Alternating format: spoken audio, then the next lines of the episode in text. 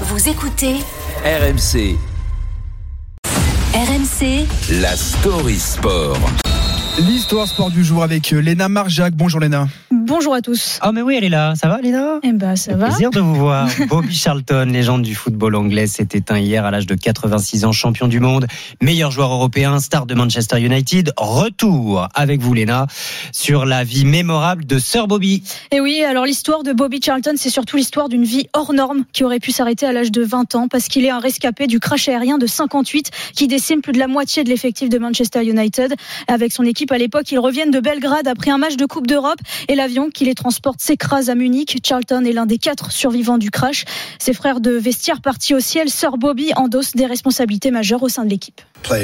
Ça a été un moment traumatisant pour le club. Je jouais dans une équipe avec plein d'enthousiasme qui avait le monde à ses pieds. Tout cela m'a beaucoup affecté. Après ce drame, je suis passé de remplaçant à titulaire. Ma vie a changé. Sa vie a changé parce que deux mois plus tard aussi, il, euh, Charlton connaît sa première sélection en équipe nationale d'Angleterre avec qui il deviendra champion du monde en 1966, un trophée qu'il partagera avec son frère Jack. Au coup de sifflet final, j'étais rempli d'émotions. Je me suis souvenu du petit garçon qui rêvait de devenir footballeur. Puis j'ai vu les fans, je les regardais, je les écoutais. C'était juste magique. Et j'ai craqué, j'ai pleuré. Cette Coupe du Monde, ça a été comme un marathon qui prenait fin. J'ai dit à mon frère que maintenant nos vies ne seraient plus jamais les mêmes.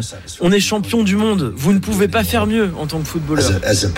Champion du monde et cette même année, il deviendra le meilleur joueur européen. Et oui, en plus d'être champion du monde, donc en 66, il remporte le Ballon d'Or, un milieu de terrain célèbre par ses frappes surpuissantes, mais c'est aussi une légende de Manchester United. 17 saisons au club, 758 matchs joués, 249 buts marqués et une Coupe d'Europe gagnée. Mais depuis trois ans, Sir Bobby souffrait de démence sénile.